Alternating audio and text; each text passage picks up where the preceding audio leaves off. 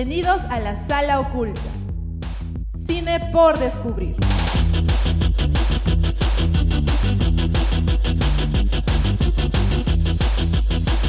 Programa producido por Club La Cuarta Pared.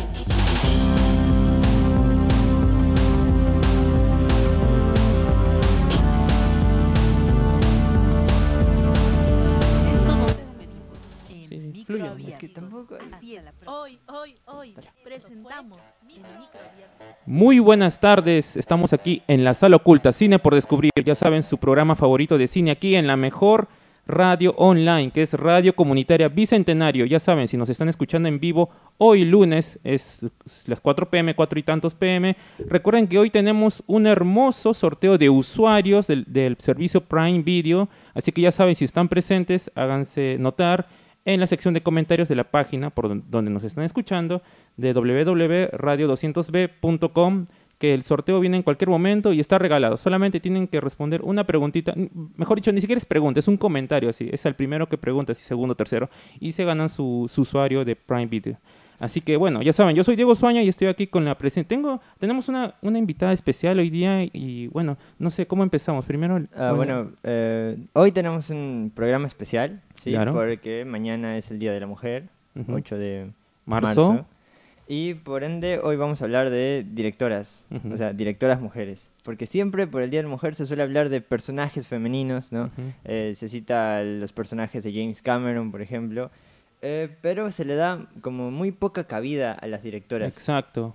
Que, eh, a ver, siendo realistas, no, no, es- no son muchas a comparación de los hombres, pero igual son de igual de importantes. Y tienen trabajos muy interesantes. Y probablemente hay varias películas que ustedes han visto y que no saben que han sido dirigidas por mujeres. Sí, por ejemplo, para claro. adelantar un poco, Big, esa donde actúa Tom Hanks, que, este, que es joven, y, no, bueno, que es un niño y luego pasa a tener como 20, 30 años. Sí, esa la Esa. produce Spielberg todavía, Ajá. o SMX. Exacto, y ese es- está dirigido por una mujer y yo no sabía. Entonces aquí tenemos nuestra invitada especial. Preséntate acá. Hola, ¿qué tal? Soy Geraldine y estoy muy feliz de estar aquí para poder hablar sobre las directoras mujeres, ¿no? Y reafirmar la igualdad de derecho entre el hombre y la mujer que se celebra el 8 de marzo.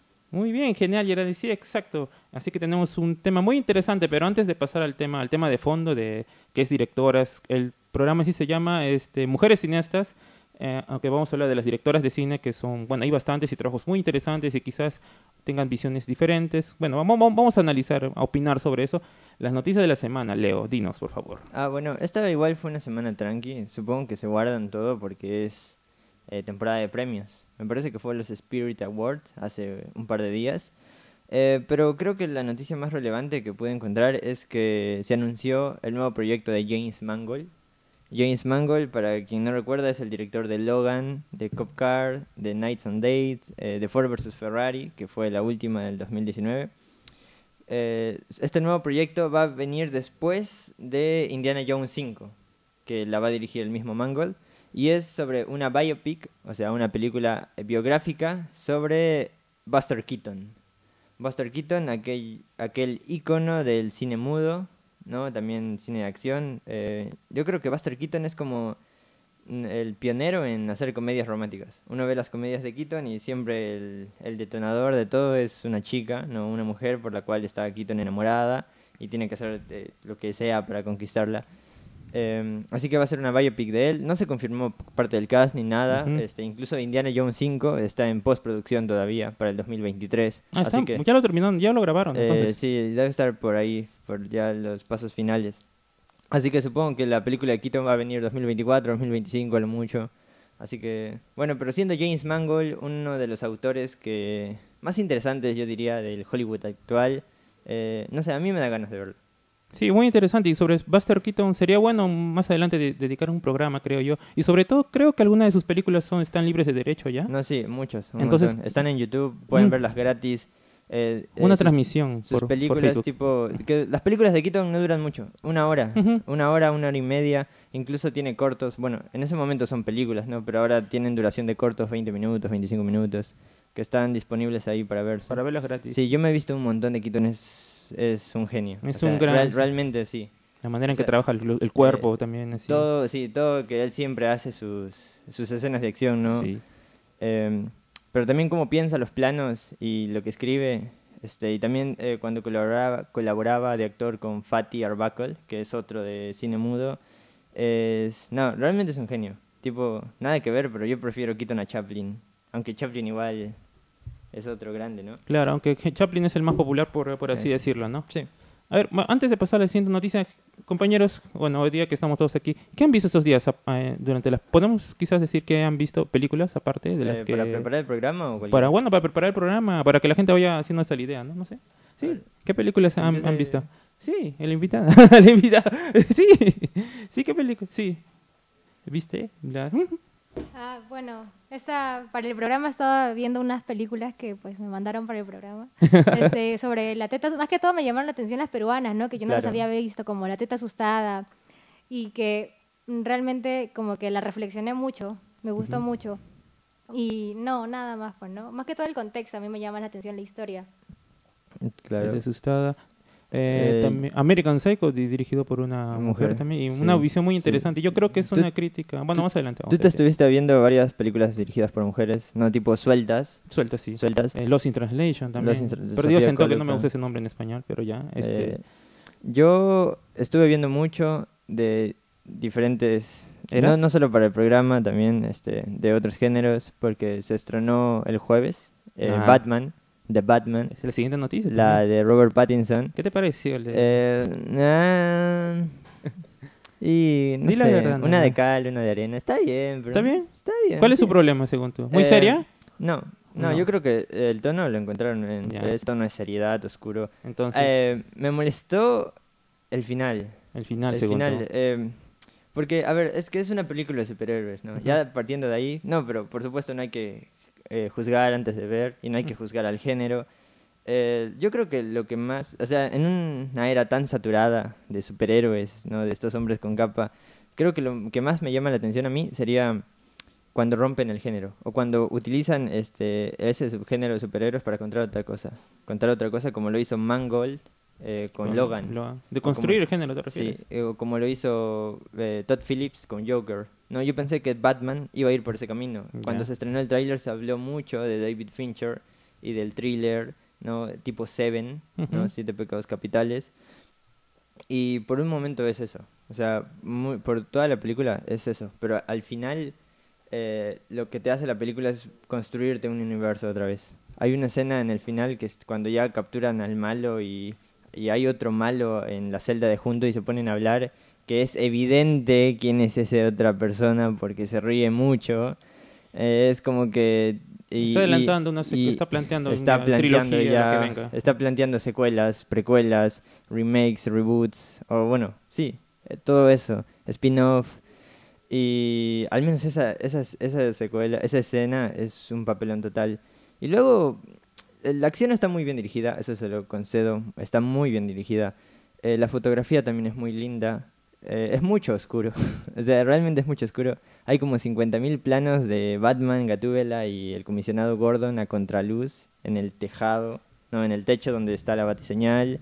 Y también como toda la película es tan oscura durante todo el metraje, a veces te ponen en primer plano una luz, o sea, como un foco, ¿no? Y eso te cega completamente, que al menos a mí me pareció gracioso. Y nada, luego eh, creo que ese sería el problema principal, que durante, no sé, dos horas que dura, eh, te plantea otra cosa, ¿no? Parece Seven de Fincher, obviamente salvando las distancias, pero al final eh, cae en lugares completamente comunes, ¿no? Y una película de tres horas, o sea, aparte que dura tres horas, entonces es muy complicado volver a revisionar. Al menos a mí no me ha dado ganas de volver a verla. ¿no? Como pasó con Joker, que yo fui a verla al cine dos veces, porque realmente me, me pareció muy buena. O Logan, ¿no? Que me la habré visto seis veces ya. No, en The Batman creo que em- arranca muy bien, pero al final vuelve a ser un DC Extended Universe. No sé si eso es... me- me- Bueno, eso no suena bien según Leo. Mm. Pero bueno, la cosa es... pues, tendría que verla yo también para, para opinar mejor. Yo le tengo fe de todas maneras. Bueno, de todas maneras, a veces lo que a ti te O sea, gusta... está, está bueno. A mí no me o gusta. sea, así que o sea, realmente, o sea, realmente en lo que es la película está buena, sí, pero eso, eso que al final te quieren vender un universo, ¿no? Eso es lo que no me gustó. Bueno, quiere vender una, una franquicia de Batman, no un universo en sí, porque el director dijo que no quería hacer nada con Superman, Flash y esas cosas. Bueno, Este, eso sí. El bueno. universo de Batman, otro Batman, Bueno. sí. Bueno, tiene sentido porque es la primera película, ¿no? Y con respecto a Logan era un final también, ¿no? Como ya tenía construido varias películas, así que bueno, tenía más facilidad, ¿no? De, de no presentar... El personaje ya estaba construido ya y todo eso, ¿no? Sí. Entonces quizás hay que darle ese beneficio, creo yo. No sé. eh, este... ¿Qué tal? ¿Y tú, Geraldine, sigues las películas de superhéroes? ¿Te gustan a ti o no las ves? ¿Te llaman la atención o no? No, la verdad es que no soy muy fan de Batman, Ujú. pero tengo un montón de amigos que sí están siguiendo, por ejemplo, ya la vieron. Y las expectativas las, las, las tenían muy altas realmente, pero según los comentarios que escuché, realmente no les gustó mucho. ¿No les gustó mucho? No sé. Yo eso. tenía expectativas muy altas. Yo hablaba de Batman. Sí, hablabas desde el año pasado que hablas de Robert sí. Pattinson, de Batman, Sí, de Matt está- Reeves. Sí, Matt y todo Reeves, eso. Robert Pattinson, no sé qué. Y, y creo que hasta ahora es la decepción del año para mí. O sea, más allá de que... Está sea, buena, pero esperabas más. Esperabas una obra maestra. No, no esperaba una obra maestra, por supuesto que no. Está Es Matt- mejor es- que las Es Matt Reeves, no es Christopher Maguire, pero... eh, pero es que eso de, de querer otra vez es otra película más. O sea, nada más, es eso. Eh, creo que es la decepción del año. Al menos, Para ti. sí. Para, para cerrar, dime, según tú, ¿está mejor que las de Nolan o no? Que la trilogía de Nolan. Ah, sí, ¿Está mejor que la trilogía de Nolan? claro. ¿Está mejor que la de Zack Snyder? Bueno, no podemos comparar. Claro. Entonces, bueno, entonces eso es, eso es lo importante. Sí, tipo, es que Nolan no, no dirige muy bien la acción. Bueno, eso sí, sobre todo en el Batman Begins. Sí. Terrible. Pero bueno, antes de continuar con las noticias y con el tema, quere- queremos recordar, recordar a las personas que nos están escuchando que dejen un comentario abajo. Están en la radio 200B, pueden, pueden bajar, este, hacer scroll, scroll abajo y van a ver que hay una sección de comentarios donde tienen que, pueden usar su hotmail, su correo y su nombre para comentar o si no, entra con, con la- su cuenta de Gmail, me parece, Google. Y dejen comentarios para saber quiénes están ahí eh, listos para participar. Que, bueno, está regalado este sorteo, está regaladito este sorteo. Hay varias películas muy interesantes en Prime Video, este, que también vamos a recomendar hoy día. Algunas están en Prime Video y bueno, eh, véanlas, son, es durante un mes prácticamente. Pueden tener el servicio. Muy bien, continuamos, Leo. ¿Otra noticia más? Ah, claro, el sábado eh, vino Hernán eh, a presentar un documental. Ah, cierto, cierto, cierto. Memorias De Uchurajay. De Uchurajay. O ¿Qué bueno, tal? Uchuracay. Bueno, Churajay lo decía, así Sí, que se pronuncia todo, así. todo el mundo dice Uchurajay, pero en el documental los que son del Ah, pueblo, del pueblo dicen Uchurajay. Bueno, u- ah, No, ah, ya. tienen como una pronunciación Quechua, rara, ¿no? Claro, claro, sí. Uchurajay, claro. Eh, yo fui a verla el sábado. Dio dos clases los días Sí, anteriores. Yo no pude asistir. Yo pude ir a una. ah, no, a las dos fui. Eh, yo, yo no pude asistir a esas clases. em, Conversatorio o algo así más. bueno, menos. claro. Eh, pero fui al documental del sábado. ¿Qué tal? ¿Qué te Eh, el documental estaba muy bueno. O sea, realmente estaba muy bueno. Yo no conocía nada del tema de Memorias de Uchurajay, o sea, el asesinato Ujú. o bueno, A sí, periodistas, claro. a ocho periodistas y dos pueblerinos, que ocurrió hace ya 36 años, me Ujú, parece. En la época de terrorismo. Ujú. Em, eh, durante el documental, eh, c- como yo no sabía nada, es muy bueno que durante la primera hora, tipo, te bombardean de información.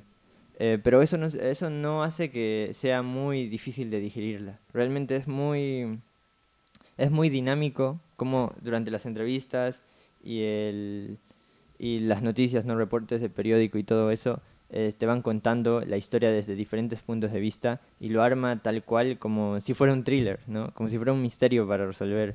Durante la primera hora realmente eh, me gustó un montón. Luego, la segunda hora, cuando se concentra más en las entrevistas a quienes estuvieron presentes en ese momento o a quienes fueron o quienes viven, ¿no? Por ese poblado, eh, yo creo que se vuelve un poco repetitiva, em, pero realmente el material de archivo que, que consiguió este Hernán es realmente muy bueno. Hay una entrevista que dura como 10 minutos a uno de los que fueron presos por culpados del asesinato. Y, o sea, no- ni siquiera es una entrevista, es una conversación entre el tipo y alguien más que venía de parte de Hernán, ¿no? Que hablaba el mismo, que hablaban el mismo idioma, que hablaban quechua.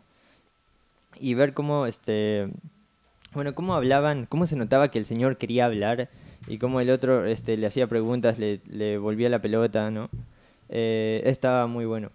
Eh, hay un momento muy, muy bueno que es al principio de la película cuando está entrevistando a uno que le muestra fotos, ¿no? Y las fotos están en desorden, ¿no? Pero el señor de tantas ver, de tanto ver, de tantas veces haberla visto, entonces las ordena y le dicen, mira, esta foto las tomó cuando llegó y aquí se puede ver en la parte izquierda que hay un hombre, ¿no? Y en la siguiente foto está como la, la, la fotografía está medio borrosa, significa que el hombre lo había empujado, ¿no? Y luego la foto siguiente es una foto del piso, sino que el hombre, que el camarógrafo había caído.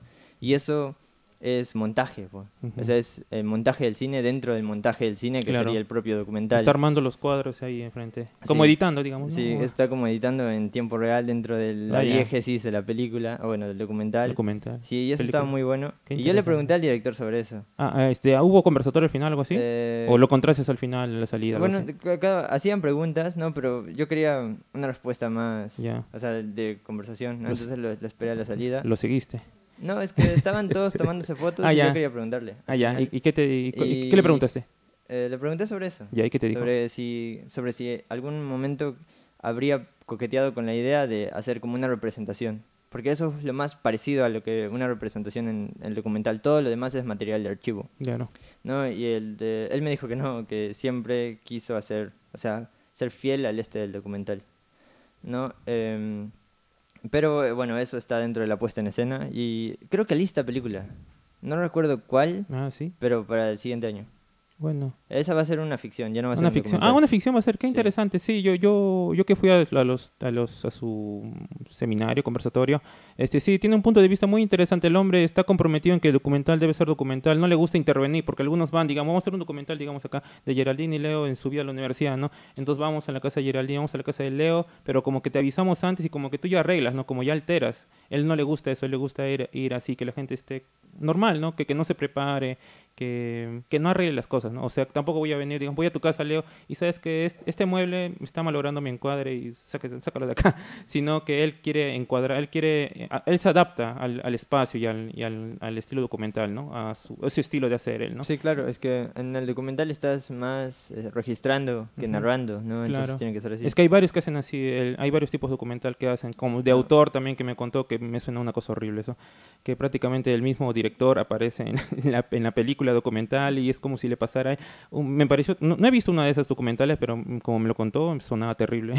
este eh, No sé, sería cosa de mirar más documentales, ¿no? Y bueno, sería más interesante ver si hacemos algo aquí en el Club La Cuarta Pared. Sería interesante hacer un documental, creo yo. Ya ven, vamos, vamos, vamos viendo, Leo. Ujú. Y ¿Qué bueno, eh, a ver, ahora sí, entrando ya en el terreno del, del día, ¿no? Por el Día de la Mujer, eh, hay una película que ahorita está en cartelera que, bueno, en Tacna no está, pero está en Hilo. Yo viajé para verla. Tranquilo, es pe, este, autoerótica te botes. de. Andrea Hoyos. A nosotros pobres. Eh, sí, Au- Autoerótica de Andrea Hoyos, que es una película que ya se había estrenado en el Festival de, Festival de Cine de Lima el año pasado. Llegó recién su estreno comercial. Eh, yo quería verla porque el nombre está en todas. Sí, ese nombre, autoerótica. No, no sé qué les trae. A mí, a, mí, a mí me vino otras ideas. Autoerótica me pensó un auto. autoero- ah, un autoerótico. No, en auto pasaba cosas. Sí, Hay- en el hay- auto pasaba cosas. Hay no sé. muchos, hay muchos comentarios en, en Twitter y en Instagram de eso que hablaban de un auto, pero no, es sobre Mm. una chica que entra a una red social tipo Tinder. Ya. eh, en el que, bueno, va descubriendo su sexualidad y al final queda embarazada, ¿no? Y tiene que lidiar con Ah, eso. ya. Se refiere a auto de uno mismo, no auto de la Eh, máquina. sí, Eso, claro. Eh, la chica tiene en, el, en esa página de nickname autoerótica. Ah, ¿no? Y de ahí ya. viene el nombre. Eh, está muy buena. O sea, realmente, o sea, para hacer, o sea, ¿Es no ópera te- prima? Ya no te digo que es para hacer una ópera prima, sino para hacer una película. Está muy buena. Muy, Todo muy buena. El, el cuidado del encuadre. O sea, ahora vamos a hablar. El cuidado del encuadre, del blocking, del, o sea, el posicionamiento de los actores, este, la iluminación, los colores, movimientos de cámara. Hay mucho movimiento de cámara. O sea, yo he visto películas peruanas, por ejemplo, de Joana Lombardi, no, hija de Pancho Lombardi, y es mucho plano fijo. O sea, la cámara estática. Tipo Guña y Pacha, sí, fijo, fijo, Eh, fijo. sí, Bueno, sí, bueno, Guaynapacha es otro extremo porque la cámara ni siquiera se mueve, ¿no? Sí, Pero en esa, en la de Joana, Lomb- la de Joana Lombardi es mucho eso. En Autorótica de Andrea Hoyos no. La cámara se mueve, sigue a las protagonistas. Hay una escena que es muy buena, que es realmente muy buena, que juega con el surrealismo de que ella luego de tener una pelea con su madre, porque hay un piloto en casa, entonces, bueno, cierra la puerta enojada, se va y como vive en un edificio tiene que bajar escaleras. Y mientras está bajando, hay como pilotos subiendo. Ah. ¿no? pero encuadra de tal forma en la que no se ve el rostro de los pilotos, para nada, solo se ve el uniforme, se distingue que son pilotos, ¿no? Y de eso durante todo lo que baja, que son como tres pisos, ¿no? Hay como tres pilotos que aparecen, pero eh, cómo está encuadrado de nuevo y la música también que está muy buena, te generan ese, ese ambiente de que la chica no le está pasando bien. La, que- la chica no le está pasando bien. Y que por cierto, la protagonista, ahora no recuerdo cómo se llama, pero eh, es muy buena actuando. O sea, realmente, no Es sé si muy es su primera película, pero realmente se Es come joven, la- joven, joven. Es, sí, en la película tiene 15 años. Ya debe tener 20, imagino. Eh, sí, pero es que en la película parece de 15 años. Mm. Así que no, no sé cuál es su edad actual, pero la hace, lo hace muy, muy bien. Muy bien. Se carga la película a sus espaldas, que igual no necesita que se cargue, ¿no? Sí. Pero es, entre todas las actrices, actores de la película, es la que más resalta. Wow. Realmente tiene una... eh, su, Una personaje, su personaje también es muy maduro para tener 15, pero eso también viene por la relación que tiene con su madre, ¿no? que es una relación casi rota. Hay como un intercambio de roles. Un momento ella tiene que volverse la madre. Eh, y nada, no, realmente vayan a verla. O sea, realmente está muy buena. O sea, Leo, está muy Leo buena. nos dice, vayan a verla, ya saben, así que compren su pasaje a Hilo y váyanse a mirar a VK, como todos podemos. Gracias, Leo, esa recomendación. Igual está barato. Bueno, Está barato, bueno, 15 soles, ¿no? El pasaje a Hilo, Sí. 30 soles más la película, 10 No, soles, no, 15 soles. Ah, bueno, sí. La, que- película está... Los miércoles está 8 so. Ya, así que si van un miércoles, gente, les sale 38 soles. No comen nada, obviamente. Sí. Pues ya, y van a mirar solamente la película autoerótica. No, que y algo también, que, algo también que no tiene que ver con la película, pero salir del cine y que al frente, justo al frente, tipo, das 10 pasos y al frente está el mar, es un golazo. O sea, realmente es, es, es poetic cinema, como diría Tarkovsky. O sea, es muy bueno. O sea, realmente se sintió una sensación. Muy Después bonito. de ver Autoerótica, que es una gran película, no bajas por el ascensor y sales y está el mar ahí al frente, tipo, te llena. O sea, realmente está muy, muy bueno. En Mar Plaza imagino que está el cine, sí, ¿no? en Mar Plaza. sí. Bueno, ya saben, sí- bueno, para los que nos escuchan de otra parte del Perú donde sí está esta película, bueno, vayan a verla. En Lima, aquí en Tacna en no Cusco, está. sí. En Lima, en Cusco, en Hilo y bueno, nosotros aquí Eh, pues cu- cuando, y cuando esté disponible en no Netflix, sé, imagino. eh, o Prime, más bueno, que cuando esté en cualquier plataforma vamos a avisar, porque realmente está muy Sí, bueno. mi, Sí. yo te creo en eso. siento. Siento que te creo. Muy bien, antes de continuar vamos a hacer, vamos a sortear una de las primeras, un- uno, uno de los primeros usuarios. Recuerden que el sorteo es para tres usuarios hoy día, así que bueno, vamos a sortearlo ahora mismo. La- hay gente que me dice que está atenta. Acá en la radio me escri- escribieron unos comentarios, así que bueno. Está sencillo, simplemente para ganar, lo único que tienen que hacer gente ahorita, al primero que me escriba cuál es su película favorita, o sea, película de ustedes, Es cualquier película que les guste, escriban y ya ganaron, listo. Simplemente escriban su película favorita y ya, bueno, y ganan su usuario Prime Video. Así que estamos regalones, porque acá Gregoria, la señorita Gregoria Ninaja me ha dicho atenta, atenta. Bueno, ahora es, momento de que esté atenta. Ya sabe, escriba su película favorita y gana. En Listo. Prime Video, ¿qué película hay para ver ahorita? Está American Psycho, creo, ¿no? American Psycho la vi en, en Prime Video. Lo malo que los subtítulos se desincronizaron a la mitad de la película. Lo tuve que mirar. Sí, Porque así está, no- no es- es- no es está cosa- mal. No es cosa del internet. No, no es, no es porque lo volví a cargar, así que lo terminé viendo con subtítulos en inglés. Bueno, igual. Ah, bueno. Eh, pero muy buena la película. Ahorita vamos a hablar, esa película es genial. ¿Tú la viste, no, Leo? Sí, claro. Wow, ahorita vamos a hablar un poco. Bueno, ya saben, al primero que me escribe su película favorita, ese gana la- el primer usuario de Prime Video. Así que bueno, continuamos con el tema. Empe- empecemos aquí con nuestra invitada que tiene muchas ganas de hablar y yo lo veo acá hasta que me dice, "Ah, quiero hablar, quiero hablar. Y ya digo, ya pues, ya está bien. Hay que- está bien, así que tenemos aquí a Yera, a que nos va a contar un poco... eh, no sé, empecemos, ¿no? ¿Has visto películas peruanas también, dice? Vamos a empezar con las directoras peruanas, películas peruanas. Creo que es importante acá tenerlo nuestro primero. Sí. Tenemos a, a directoras como Claudia Llosa, que es, bueno, familiar de Mario Vargas Llosa, como dije. Este, tenemos a la que dijiste ahorita, Joanna Lombardi. Joana Lombardi, que es este, la hija. de, de Pancho Lombardi. Y tenemos a varias más, pero creo que estas, y bueno, y la de bueno, las malas. a- Andrea Hoyos, ah, auto- ahora, autoerótica. que justo ah, en preciso momento. Y otras directoras más que vamos a hablar. Pero, pero, ¿qué película, eh, películas peruanas viste ahora este, que nos puedas comentar? ¿no? ¿Qué opinas? ¿Qué te parecieron? No? Bueno, este, comencemos con, bueno, yo me vi dos, ¿no? Este, la teta asustada y las malas intenciones. Comenzando con la teta asustada, dejando fuera un poco las tecnicidades, eh, yo vi ahí eh, reflejado, este, en cuestión de el contexto, eh, algo muy común, ¿no? Que vivimos siempre, que es un Perú indiferente en, dentro del contexto. También hablamos sobre las secuelas del terrorismo que también vivió el Perú. Y ese miedo implantado que como le dijeron que se como lo tildaron de una enfermedad, ¿no? Que es la teta asustada, que según ellos es el miedo que se transmite de, por la leche materna, por las madres, ¿no? Que sufrieron las violaciones y los abusos dentro de la época del terrorismo. Exacto. Eh, la única película nominada al Oscar. Y la única peruana. película que llegó nominada al Oscar y... Y bueno, Leo, ¿qué, qué- qué podemos Eh, comentar más de esta no, película? no. Yo tengo que decir que no vi La Teta Asustada. Ah, ya, ¿qué? No, no, no la llegué a ver porque... eh, porque tengo entendido que Claudia Llosa es como una directora importante. No, a ver, dirigió La Teta Asustada, que es la única película que fue nominada al Ujú. Oscar a Mejor Película Extranjera. Y a mí no me gusta mucho eh, ver películas sueltas. O sea, de vez en cuando bien lo hago, pero siempre intento cuando es una autora ya... em, Verte de golpe las todas, su eh, filmografía. sí, tener en cronológico, porque en cronológico este, uno puede ir viendo cómo evoluciona la visión de la directora, ¿no? Aparte, no sé dónde ver la teta asustada porque no está en Movistar Play. Yo la encontré en YouTube. ¿En YouTube está? Sí, en ¿Está YouTube ¿Es está. subtitulada o está No, en es- español? claro, está en español, algunas partes en quechua nomás. Sí. Pocas. Ah. La tengo pendiente. Las malas intenciones también. Y Sí. Madinusa también creo que es de la misma Sí, directora. Madinus es la primera que hizo de vino La Teta Asustada y de ahí, bueno, Las Malas Intenciones es otra otra directora, ¿no? Sí. Entonces, Las malas ten- intenciones también muy buena. Yo la sentí muy íntima porque ahí la película la ves desde la visión de una niña de 8 años. Sí. Entonces tú ves la visión que ella tiene del mundo. No lo que realmente está pasando, sino lo que ella ve y lo que ella interpreta, ¿no? Básicamente ella es una niña de la alta sociedad limeña y en la época del terrorismo y se está desenvolviendo en el que ella vive sola, sus su mamá llega del extranjero después de muchísimo tiempo, ella es criada pues por las amas de Yavi y el chofer y básicamente llegan y le dan la noticia que va a tener un hermano. Y más el, con- el cambio cultural, el contexto del terrorismo, ella está teniendo muchísimos cambios, donde ella reacciona de una manera un poco desfavorable y dice, el día que nazca el niño, pues yo me muero. Mm. Entonces ella ahí atraviesa este, cierta soledad, ¿no? Mucha introspección, básicamente. En el ámbito este, visual me gustó mucho porque muchos colores fríos, se nota mucho la, sin- o sea, en lo visual transmite mucho la tristeza, la soledad, uno lo siente muy íntimo realmente. y es muy surrealista también. Hay partes donde aparecen personajes históricos. No, es ¿en una, serio? sí, este José Olaya, este Bolognesi, Ugarte. Alfonso Pero, pero. ¿cómo aparecen? Su O sea, imaginación.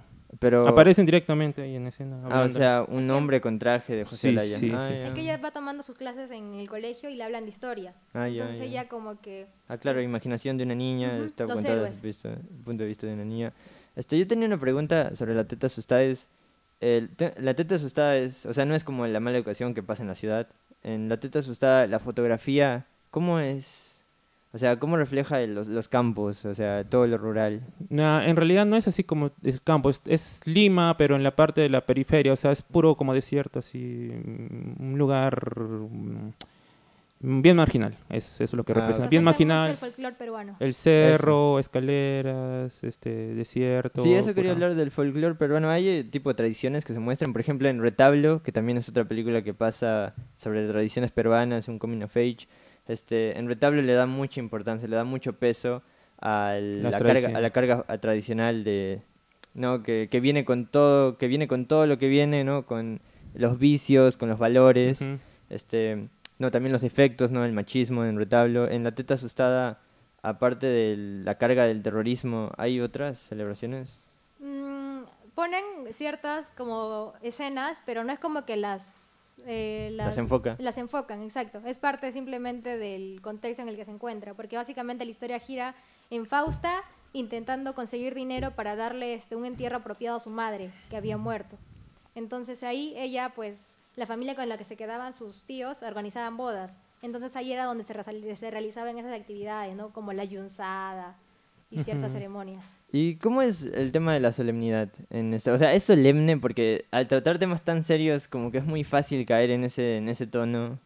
Eh, o sea, casi me estás hablando solemne tipo Doom, así que todos paran con su cara seria. No, hay partes más o menos graciosas, digamos. Amenas. Un poquito por ahí, este, pero... Eh, evidentemente no, no es una comedia, no va a No, haber, no es una chi- no va comedia, a haber es- chistes así, No, tal cual tirados cual, a la no. cara, evidentemente.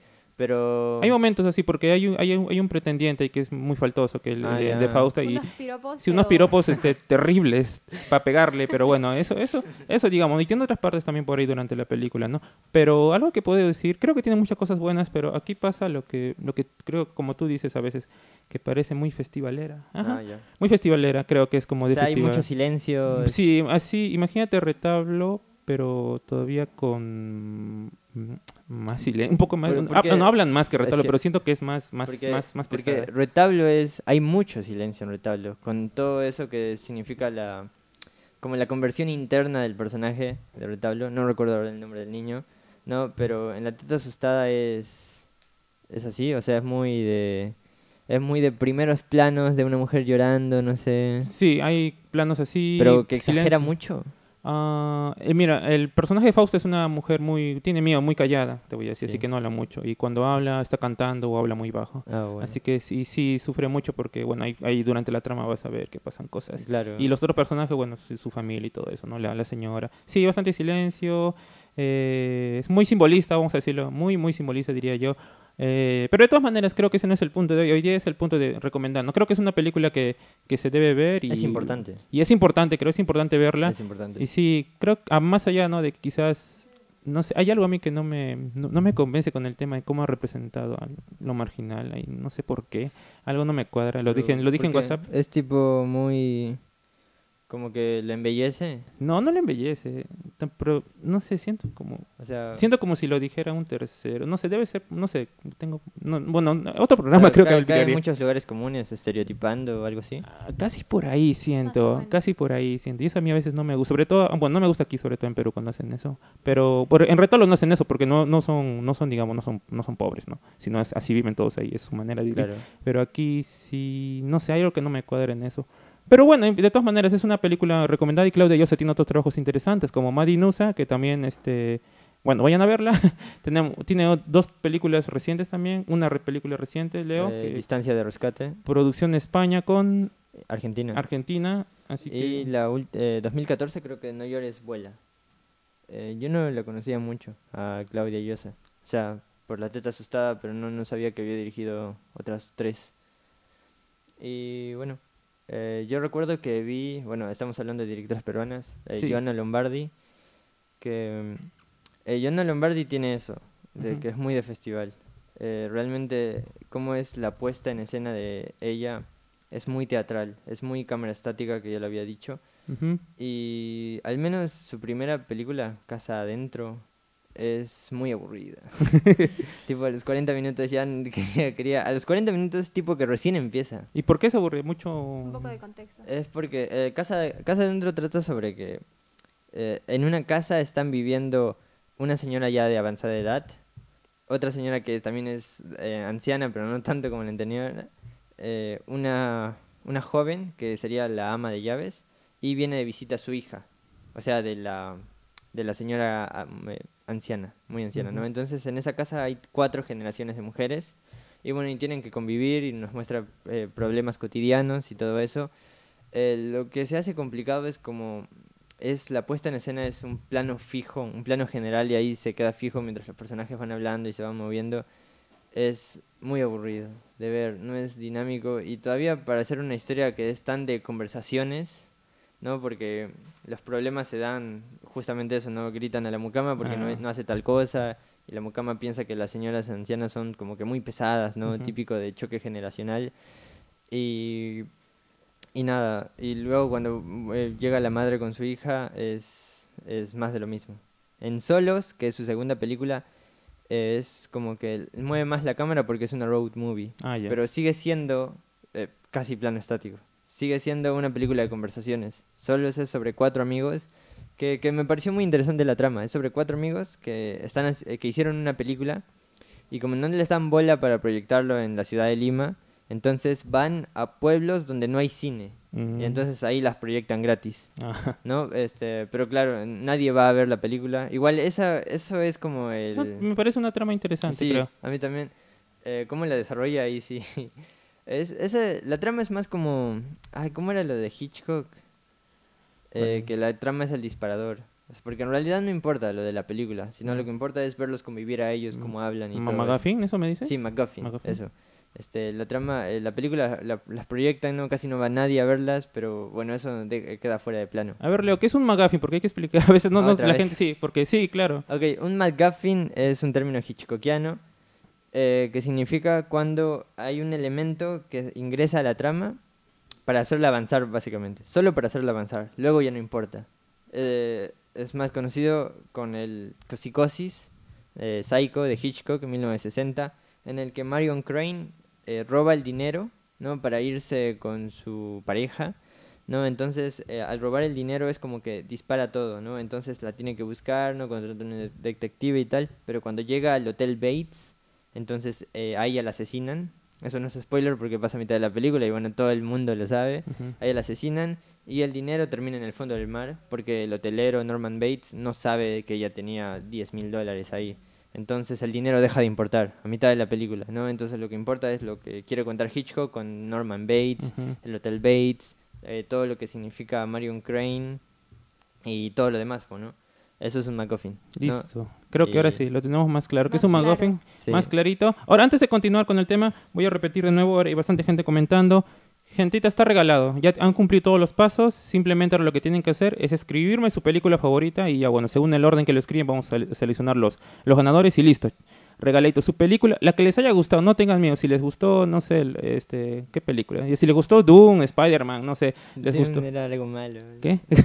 si les gustó Batman, Spy- lo que, la película que les haya gustado en su vida, cualquiera película que les haya gustado, le- les gustó este, a su madre, solamente escríbame, escríbanos la película y capaz hablemos un poco aquí y bueno, y de paso se ganan su Prime Video, su cuenta Prime Video, regaladito, gente. Listo, continuemos con el tema. Ya saben, estamos leyendo los comentarios. Ok, entonces, bueno, esas son las películas peruanas que yo vi, de mujeres, ¿no? Autoerótica, ah, algo que Ah. me faltó comentar eh, sobre autoerótica, es, parece una película europea, pero no en el mal sentido, sino que realmente la puesta en escena está muy, muy cuidada. En, en- en- en el mal sen- en el buen sentido te refieres a que está bonito, Eh, supongo. Se ve todo muy bonito. Está todo muy bonito. ¿no? Y los silencios, cómo los utiliza y todo eso, ¿no? Em, realmente, no, realmente otra vez, vayan a ver autoerótica, está Sí. muy, muy bueno. Vayan a ver autoerótica en multicines VK, en Hilo, acá en Tacna no hay. Pero bueno, si están en otra parte del Perú o se van a viajar, ya saben, Leo ha puesto su alma y ha dicho que es la mejor película. ¿Es la Ya. mejor película del año hasta ahora para ti? Del Perú, del Perú, del año... Nada, sí, del año también, hasta ahora sí. Hasta ahora del Hasta año. ahora- Y, y se ha visto Kingsman, se ha visto, The Batman, 11. se ha visto 11 películas, 11 está películas. Moonfall, ¿qué más has visto? Eh, Uncharted. Uncharted, me vi Uncharted. Ah, Te has visto bastante. tampoco, tampoco está difícil, ¿no? Leo. pero bueno. Repetiste como tres veces autoerótica. Has hablado que se ve bien en términos técnicos. ¿Qué te transmitió?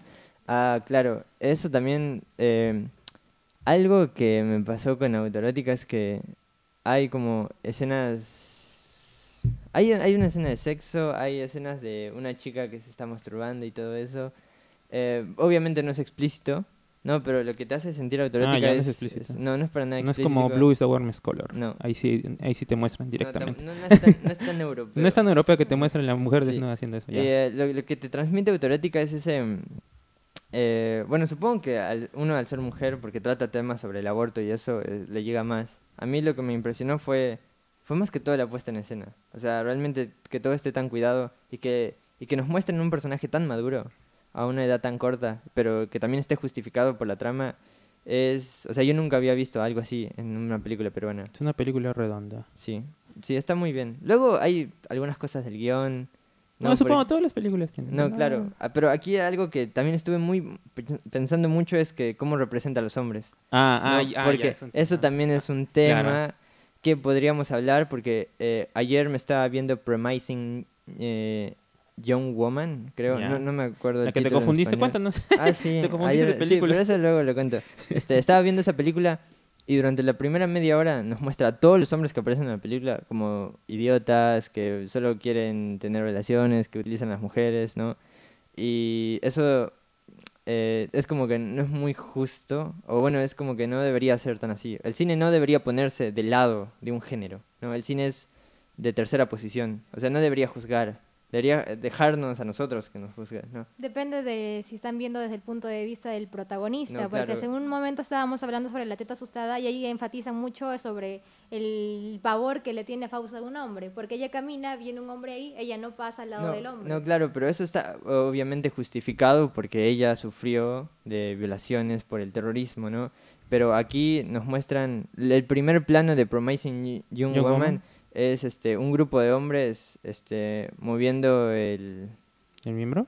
sí, Ah, creo pero, que o es sea, a lo, que- bailando. a lo que se refiere Leo, creo se refiere a que no sea propaganda, se refiere. Eso. Eh, no sea propaganda prácticamente. no sea propaganda. discursivo, no Ajá, sea eso, discursivo propaganda. que- claro. Ah, claro, claro, sí entiendo. O sea, cuando es muy discursivo, casi político, bueno, prácticamente político. Bueno, el cine es político, pero igual, eh, con discursivo, entonces como que no es tan sutil, ¿no? O sea, es prácticamente casi, como, como yo lo veo en todo, en todas las artes, Cuando no es tan sutil se vuelve una protesta, digamos, casi. En, en- en- y mejor, cuando es una protesta, mejor salgo a marchar, yo creo. ¿no? Sí. En el teatro igual hay obras así, bueno, en el cine y todo eso.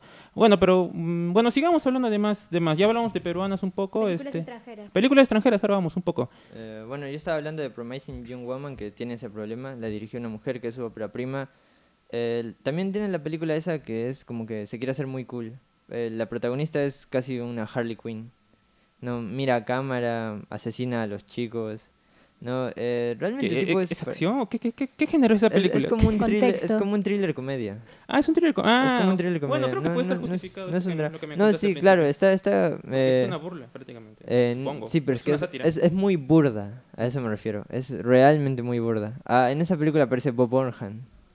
Mm, Sí. Sí, ¿Es recién de, esta película entonces? del 2019, 20, Ah. 2020 creo. No, eh, es que es muy burda eso. Y tipo, y si se hiciera al revés, tipo, entonces no, no se podría hacer, ¿no? Porque entonces asaltan en redes sociales. Siempre cuando tocan el tema de la mujer es como que muy, este, ¿no? O sea, que está bien claro, pero hay que tener cuidado. Es No que hay es que negar muy... que es muy controversial. Sí, Es un tema muy controversial y es uno de los puntos de- del programa de hoy. No creo que es un poco complicado opinar sobre ese tema. No, Leo. pero es que, es que también hay que, hay, por ejemplo, yo siempre pongo, bueno, eh, cuando salió eh, Richard Jewell de Clint Eastwood, que ya hablamos de esa película el, el episodio pasado y de la figura de Clint, en esa película hay también mujeres, pero también ahí nos muestran mujeres buenas y mujeres malas, ¿no? Y hay algunas que tienen redención y hay otras que no. ¿no? Y uno no toma a esos personajes de Richard Jewell como banderas para el feminismo o para algún movimiento este, discursivo, ¿no? Eh, y Clint Eastwood tampoco, eh, a esas mujeres, a pesar de que sean buenas o malas, tampoco las juzga o las critica, ¿no? Deja que nosotros hagamos ese trabajo, porque al final nosotros somos espectadores, nosotros vemos la película, nosotros tenemos que pensar. Claro. Pero sobre Clint Eastwood, ya sabes, también sus últimas películas, donde él está con 90 años con dos, con dos mujeres, o está con una mujer que le lleva 50 años menos coqueteándole. ¿sí? Entonces, no sé, eso también da para otra lectura, creo, también, de mi punto de vista. no, pero yo creo que eso que pasa en Grey Macho es un baiteo. ¿Tú crees que es un baite? Sí, Yo porque no sé. es que en Grey Macho se, Sí, yo sé que porque que es el tema de macho y lo explica que, que Sí. es realmente ser macho. se burla, Sí. se burla de su figura no, de macho. no queda, no, no queda tan... Es si bien es que- cierto lo dice, no, no queda tan claro en, puesta en la puesta de escena. O sea, tenía que ir un poco más allá, creo, para dejar en claro ese punto. Yo creo que está bien porque al final de todo, Clint rechaza la oferta de querer acostarse con una mujer más joven que él y al final de la película está bailando. Sí, porque o sea, se está, enamora. está Sí. bailando porque se enamoró, tipo, es- esa sensibilidad este, contradice totalmente en esa ese icono de, las, eh, de la masculinidad que es Clint. Entonces ahí, ¿no? Aparte son dos escenas, una película que es como un testamento de toda su obra y todo eso. ¿No? Eh, bueno, eso en Bueno, Macho. sí. Bueno, continuamos ahora más, más directoras mujeres. Más películas que ya hemos visto. Extranjeras. Extranjeras. ¿Ustedes Bueno, vieron? extranjeras pues prácticamente. o Bueno, que... Tú me recomendaste Lázaro Feliz. ¿Qué te pareció, Diego? Lázaro Feliz. Lázaro Feliz. Te voy ¿La a ser viste? sincero. ¿No la viste? Esa es la que no vi. Esa es la Ah. que no vi. Te voy a ser sincero. ¿Tú viste Lázaro Feliz? ¿Qué tal te pareció? Cuéntanos, queremos saber. Mi primera impresión fue que fue un poquito, en lo personal, difícil de digerir, ¿no? Claro, o sea, la historia se sí, entiende, sí. pero realmente la sentí un poco difícil de digerir porque después de leerla y que habían cosas como que no me cuadraban, como ese salto en el tiempo, porque eh, llega un momento en el que Lázaro se cae y de la nada ya pasaron como un montón de años y él, ¿por qué se sigue viendo igual? Entonces estuve leyendo un poquito y creo que introducieron un poquito el realismo mágico y todo eso, pero realmente es algo que para verla dos veces realmente. ¿Tú la viste, Sí. Leo? Sí, Ah, yo, yo la recomendé, pues. eh, ¿Tú la Alice Roach Warner. Roche Watcher, algo así. Roche Una Walker. alemana, ¿es? eh, italiana. Ah, Italiana. italiana. Eh, yo recuerdo que esa. No, no sé cómo llegué a ver esa película. Es una, eh, la vi en Netflix. ¿Tú también la Sí, viste en en Netflix? Netflix. Sí, sí, sí. Em, sí, es una película complicada porque Mm. el fantástico no se explica para nada. Y también lo que se quiere contar no es cómo nos muestra la sociedad actual con alguien del pasado como es Lázaro. No, alguien tan este candoroso. ¿no? Alguien, que, alguien que no tiene maldad. Sí, pues lo ponen, básicamente lo representan como si fuera un santo, ¿no? Porque a él le dicen haz algo, él lo hace, sin ningún tipo de protesta ni nada Ni parecido. nada, sí. Mientras que ven como el, el aprovechamiento de las personas al ver a alguien dispuesto. ¿no? Y bueno, y evidentemente hay quienes lo van a defender, quienes lo conocían del pasado. Eh, eh, sí, yo entiendo que puede causar confusión eso de el salto temporal, el fantástico, el realismo mágico, que bueno, es propio de, por ejemplo, Fellini o Antonio, no, Antonioni no, Fellini más que todo, ocho y medio, la Dolce Vita y todo eso. Eh, pero eh, a mí me gustó mucho Lázaro. Real- realmente cuando la vi, yo recién estaba empezando a ver cine, ¿no? Igual tendría que volver a verla porque eh, no confío en la, en la visión que tenía en ese ¿Tu recuerdo? ¿Hace entonces. cuánto tiempo la viste? La vi cuando salió, 2018, 2019. Hace No, cuatro 2018. años. Ah, Sí, cu- Claro, la, la visión de uno cambia cuando tiene más años. Claro. La ves, le Sí. das otra lectura a veces y bueno, tienes Sí, cambios, y- otra opinión. es- de esa mm, recuerdo mucho, o sea, realmente la recuerdo cuando la vi. Me sorprendió bastante. Eh, es una película complicada. Yo la tiré ahí porque recordaba que la dirigió una mujer. No, pero también hay, hay, hay directoras mujeres que, neces- o sea, evidentemente, necesariamente sus personajes no tienen que ser mujeres Sí. y ne- necesariamente no tienen que tomar las, o sea, no tienen que crear personajes femeninos fuertes. Algo que a mí me gusta mucho del cine es que es uno de los, es creo que el arte que eh, revalorizó la figura femenina después, de entre todas las artes, ¿no? Porque ya había hablado que, por ejemplo, siglo XIX, Madame Bovary, eh, salían libros como Madame Bovary en los cuales las mujeres, eh, y también en la vida, ¿no? Las mujeres solo eran prostitutas o madres, ¿no? Este, una máquina para tener sexo o una máquina para tener hijos. ¿no? En cambio, el cine con Griffith, Hitchcock o James Cameron, que James Cameron es, yo creo que el director que tiene personajes femeninos más completos. Para. James Cameron, el futuro es este, la mujer, ¿no? Cómo termina Terminator, Terminator cómo termina. Titanic, cómo termina este, eh, Aliens, cómo termina Avatar. Y lo hace de una manera que no es, este como tú decías, discursiva. Discursivo para Es- nada. Son no. personajes fuertes, femeninos, pero no es como que. No es como en Promising New Woman que se quieren hacer la cool ni todo eso, ¿no? Entonces, eso, eso es el cine. Bueno, continuemos. Hablando de personajes masculinos, que bueno, películas con protagonistas masculinos y que tienen directoras, tenemos a Psicópata Americano, American, Psycho, con- que es una película de Mary Harron, que es una directora, bueno, con varias películas. Y esa película se en el año 2000 y la pueden ver en Prime Video para los que... Ahorita vamos a decir los ganadores de Prime Video. Este, no se olviden.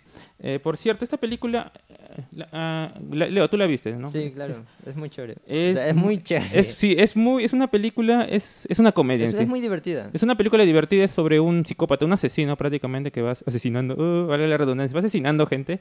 eh, pero es como una comedia negra porque pasan cosas un poquito, bueno, no son un- son absurdas. Es, un, es un personaje muy Eh, excéntrico. muy excéntrico, muy, eh, ¿cómo se muy- llama? Cuando mucho amor, no, no es amor propio, es obsesivo. muy- eh, ¿Cómo se dice? ególatra. ególatra se nota durante varias escenas porque comienza con escena donde está en su está cómo hace sus rutinas se cuida se echa sus cremas hace su tratamiento facial sus ejercicios y él cree que es bueno él cree que es bueno, ajá algo así no y, y él cree y también es una es una persona acomodada porque trabaja en Wall Street eh, bueno en- no entiendo qué bien que su trabajo pero en una empresa y tiene y gana dinero se nota tiene buen billete no y bueno y la, y la trama no va transcurriendo cómo él va asesinando a, a personas pero más que nada mujeres.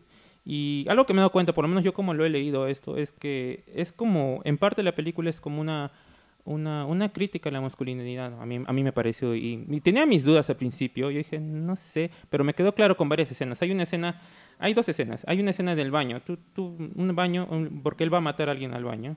Ah, era uno- alguien que trabaja en su empresa. No quiero arruinar ese momento, pero va a matar a alguien al baño y pasa algo ahí y ya lo deja de hacer y le da asco. Entonces, esa escena ha sido muy divertida.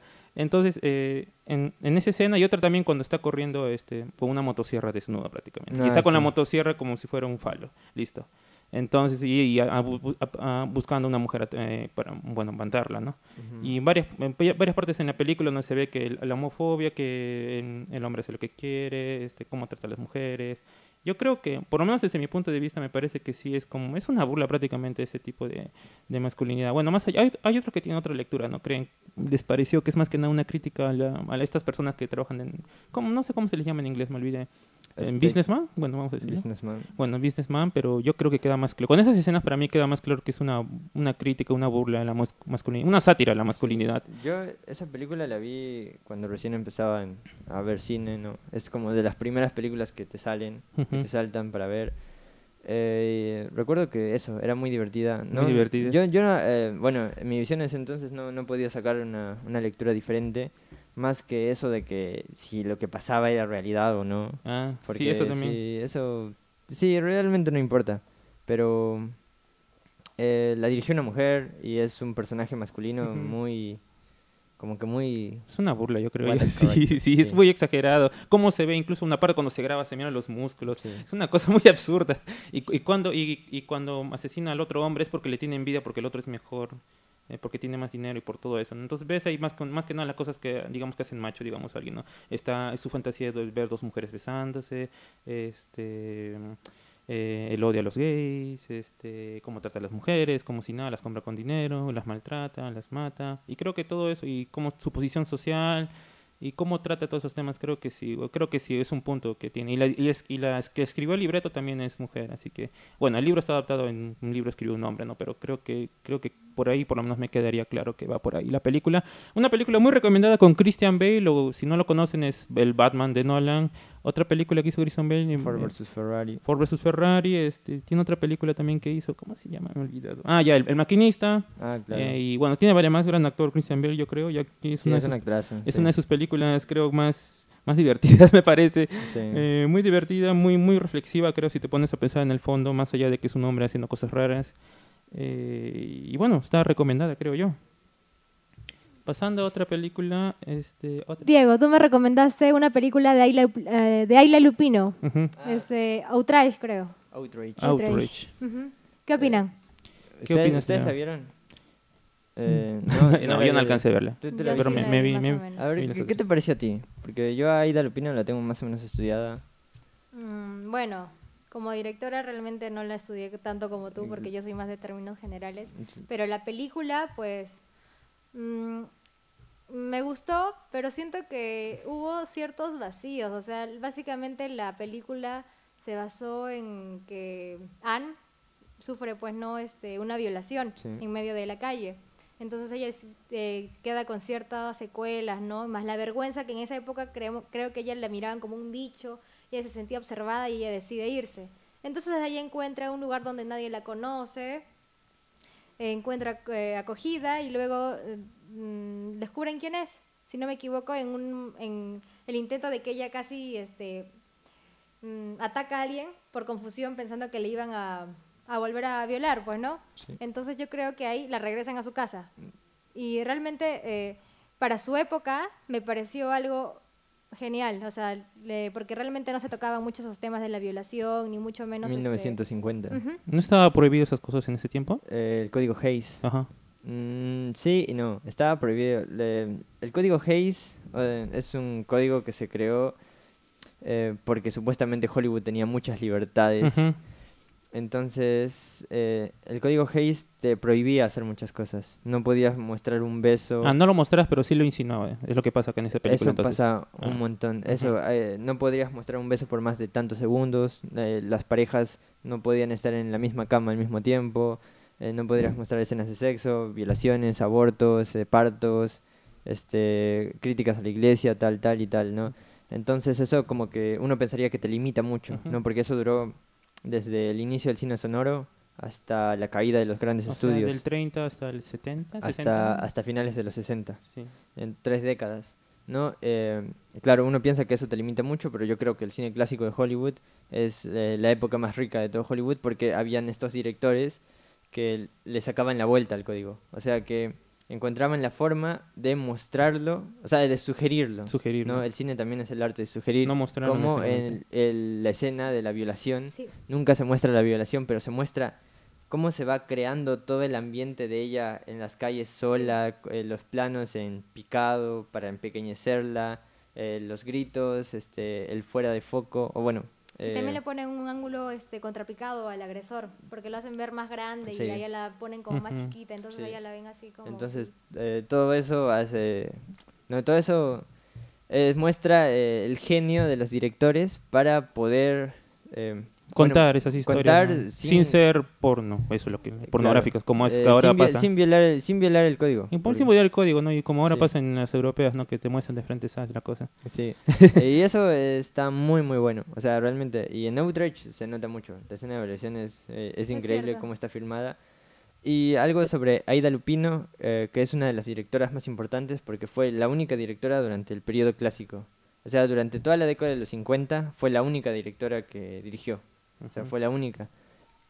Y también, aparte, escribió y produjo mucho. Ella tenía su productora llamada Filmmakers, que fundó junto a su esposo y también es una actriz. Eh, se la conoce más por su faceta de actriz porque trabajó con Michael Curtis, Raoul Walsh, compartió pantalla con Humphrey Bogart, eh, pero en dirección, Outrage, yo creo que es de sus mejores películas.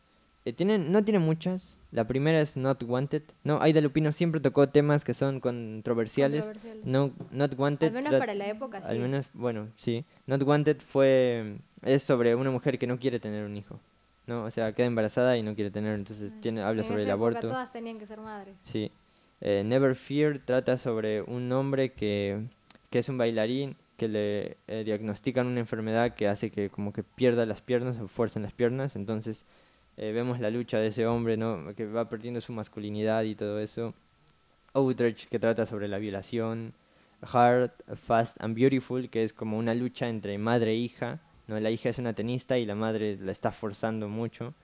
Eh, On Dangerous Ground, de 1952, es, bueno, esa es co-dirigida. Ella dirigió algunas escenas cuando el, el director de verdad, que es Nicholas Ray, que es otro maestro, eh, no asistía al plató. Su película más conocida es un noir llamado The Hitchhiker, que en esa película muestra como es dos hombres que tienen claramente una relación homosexual.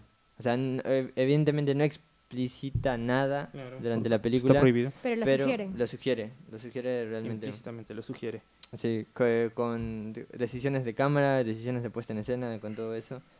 Eh, The Bigamist es su siguiente película de 1953, que es sobre un hombre que tiene varias parejas. Dígame.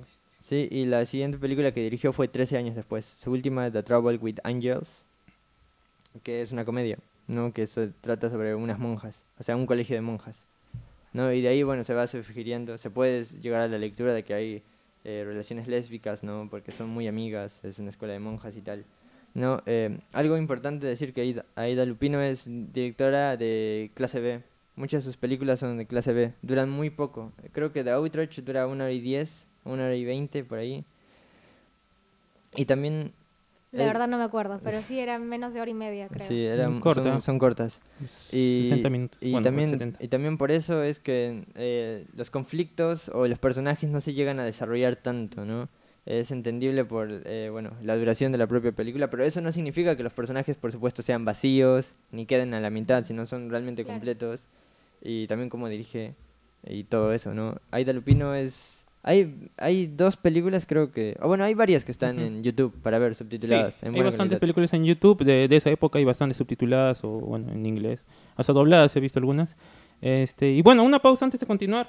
Bueno, vamos a anunciar los ganadores del concurso. Bueno, estamos un concurso, ni siquiera es concurso, estamos regalando di- direct- directamente, se dice. La cuentas Prime Video, bueno, no cuentas, usuarios, eh, repito, son usuarios, o sea, usuarios Prime Video. O sea, un perfil. Ajá, un o sea, perfil por perfil. persona. O un perfil por persona, O sea, claro. una pantalla por persona. Exacto, a eso me refiero. Muy bien, qué, muy- qué bueno que lo hayas dejado claro, Leo. Sí. ¿Por cuánto Entonces- tiempo de duración? Un mes. Entonces, creo, eh, voy a decir quiénes son los ganadores. A excepción, por ejemplo, Neider Yajira compartió con todos los pasos. Muy bien, Old Boy, en- eh, su película favorita es Old Boy del 2003. La película asiática. O la de Spike Lee, el remake. No Ah, creo, sí, no creo que sea del Spy League, no creo que debe debe ser ser la versión original asiática. Porque la otra es mm, de 2008, creo. sí. Muy bien, Neider. Después tenemos a Marjorie que nos contestó con Venom. Marjorie, este, bueno, si Marjorie ha, ha cumplido los pasos, también sería la ganadora. Venom. Sí, Venom me puso. Eh, Gregoria Ninaja me, pu- me me puso Moonfall, Moonfall es la voz, me dijo. Ay, así que todas. Moonfall, Gregoria Ninaja también. Y Mariela Venegas me escribió Batman, el Caballero de la Noche. O sea, The Dark Knight. Exacto, si, bueno, s- el premio son para tres personas, pero si es que una de las anteriores no ha cumplido, pasaría al cuarto, ¿no? Eh, que, bueno, ya saben quién es. Entonces vamos a revisar más. me- comuníquense por interno a la página de la- del Club La Cuarta Pared. Si han cumplido los pasos antes bueno, durante, antes de que anunciar los ganadores, obviamente, ya pues ya ganaron. Y si no, bueno, pasaría, ¿no? Si no está el segundo, pasa al cuarto, ¿no? Ganó el primero, segundo, tercero. Si no, si no está el segundo, pasa al, al siguiente, ¿no? La cosa que damos las tres cuentas hoy día sí o sí. Así que bueno, ya ganadores. Y la próxima semana estaremos sorteando también eh, una cuenta también. Una cuenta, digo, un usuario Prime Video también. Creo que todos los programas vamos a hacer un sorteo, ¿ya? Ya que lo pide la gente. Este, y bueno, felicidades, felicidades, gente. Estamos hablando por, por interno en la página de Club La Cuarta Pared. Manden su mensaje, vamos a, ver- van, a, van a verificar si han cumplido los pasos. Y si los han cumplido, pues reciben. Y si no, y si no los han cumplido, no reciben. Porque así es el premio, así es el concurso. Bueno, la, el sorteo, ¿cómo se llama esto? No Ah, sé. estamos regalando. Estamos regalando nada más, ¿ya? Este, este, esta, Sí, giveaway. un giveaway, este, estos regalitos que estamos haciendo, ¿ya? Muy bien, muy bien. Sí, sería un bueno, un bueno hablar de Old Boy un día. Muy bueno, Moonfall ya hablaste también tú. Bueno, continuamos con el tema en, estos Ah, minutos. este, yo banco que su película favorita sea Venom, porque ahí aparece un pueblo de los Warriors. Tom Hardy utiliza un pueblo de los Warriors en Venom. Así que está bien. Está bien. Ahora sí, eh, bueno, ya para ir cerrando, ¿no? Sí. Eh, tenemos, ya hablamos de directoras peruanas, directores estrenos, Ujú. una autoerótica, otra vez vayan a verla. Este, directoras extranjeros. Ahora podríamos hablar un poco de europeos. Bueno, Lázaro Felice, es directora italiana. Yo tengo más o menos estudiada a Celine Siama. De hecho, íbamos a hacer un programa como, eh, como hicimos el de Tarkovsky, ¿De Wi- como hicimos el de Clint Eastwood, ¿no? en el que vemos la filmografía de, una director, de un director, o bueno, en este caso una directora de Celine Siama, que hizo una película maravillosa en ¿Cómo se llama? 2019, creo que es Por- ¿Titane? eh, no, Ah, no. Portrait of the Lady on Fire, Ah, ya. Sí, sí, sí. sí. eh, retrato de una mujer en llamas. Es francesa la película, creo. Sí, no, porque no, sí me acuerdo el nombre. Es muy buena, Muy es buena. muy muy buena. ¿Qué te transmitió? ¿Lloraste? ¿Reíste? Es, es muy buena como a, ¿Renegaste? es- a través de los ojos de a través de los ojos de una pintora toda la película parece que estuviera o sea fuera pintura y a ver Celine Sciamma como recomendación tiene pocas películas tiene cinco y también otra que yo recomiendo es Julia de, de Cornau otra francesa que esta es importante que- porque fue la eh, hace poco el año pasado la primera ganadora en solitario a mejor película en Cannes, ¿no? Directora, eh, por su película Titan, Titan, Titan, Titan. Titanio, que es, eh, que esa sí es como autoerótica, es una chica que tiene un sexo con un auto. Ella es la misma de Tomboy, ¿no? No, esa estoy es Celine. Sciamma. Ah, ya. Celine Sciamma es, Celine Sciamma es Water Lilies, Tomboy, Girlhood, Portrait of a Lady on Fire y el año pasado sacó Petit Maman. Tit, mamá. Y Julia Ducournau es eh, March, que es una película para televisión, eh, Row, que creo que es está en Netflix, Ah, eso de una que, que se, que es caníbal, que se vuelve caníbal, que se ¿no? vuelve Que caníbal en la escuela de veterinaria. se- Sí, muy rara. Esa película, sí, sí, escuché y, bastante eso. Y Titan, y bueno, y Titanio, que está muy buena Titan. Así que nada, dos directores que también la figura de la mujer en esas, en esas dos autoras es muy importante. Todas sus películas son protagonizadas por mujeres, eh, sobre todo en, en Celine Sciamma, que bueno, tiene más cancha, no tiene más películas, eh, queda más claro. Ujú. Eh, en sus películas de Celine Sciamma trabaja mucho el- la idea del doble. ¿no? Eh, casi siempre son protagonizadas por dos o por un personaje que hace dos personajes, como en el caso de Tomboy, que es una niña que quiere ser niño. ¿No? Y todo eso. Directoras recomendadas, que bueno, cine europeo no es siempre muy fácil, pero al menos en estas dos creo que es, es llevadero, es muy, muy llevadero. Así que es Muy bien, vamos cerrando el programa. Entonces, algunas otras recomendaciones para soltarlas, decir un poco antes de acabar.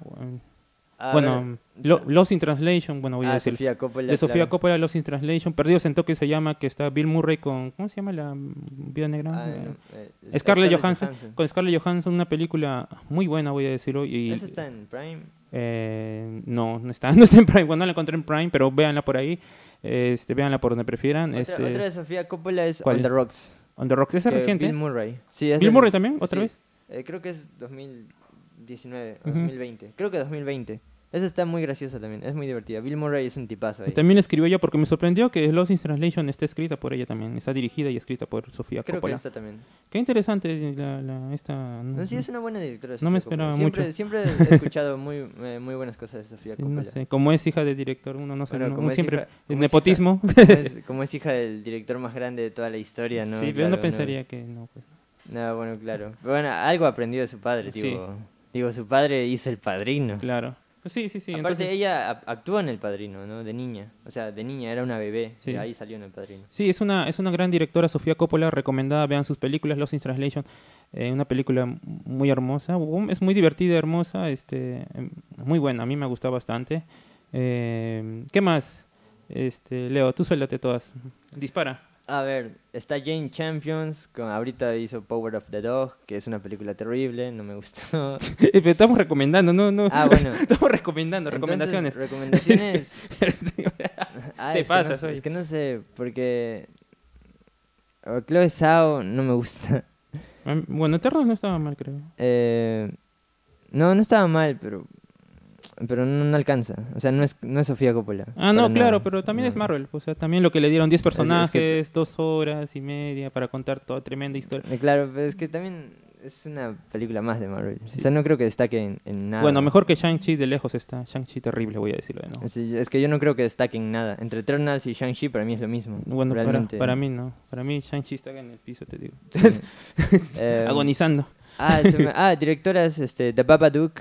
ah, ya, eh, cierto. ¿Cómo se llama ella? No me acuerdo, pero hizo eso, The Babadook, y luego hizo una película llamada The Night Nightingale. Hay, hay pocas mm, directoras de terror, me parece. Eh, no. O sea, obviamente hay pocas directoras En todo, yo sé. En, en todo. Pero siento que de terror hay menos, me parece. Bueno, habría que ver. Ahorita The Babadook es la que me encuentro. Ya. Muy bien, entonces, bueno, ya, escucharon esas recomendaciones. eh, Ha sido un, gran programa hoy día. Ya saben, tenemos ganadores. Hablamos por privado en la página de Facebook. Ya saben, si cumplieron todos los plazos, pasos. Y bueno, nos despedimos. Entonces, un gusto tenerte aquí, Yera, este, este, este programa. Igual, me gustó mucho hablar con ustedes sobre las películas con directoras mujeres, ¿no? Y también sobre, pues, qué les pareció, las recomendaciones y todo. Muy lindo. Muy bien, este, bueno, hasta, hasta el próximo programa tenemos. Chau, chau. Esto fue La Sala Oculta, Cine por Descubrir. Síganos en todas nuestras redes. Adiós.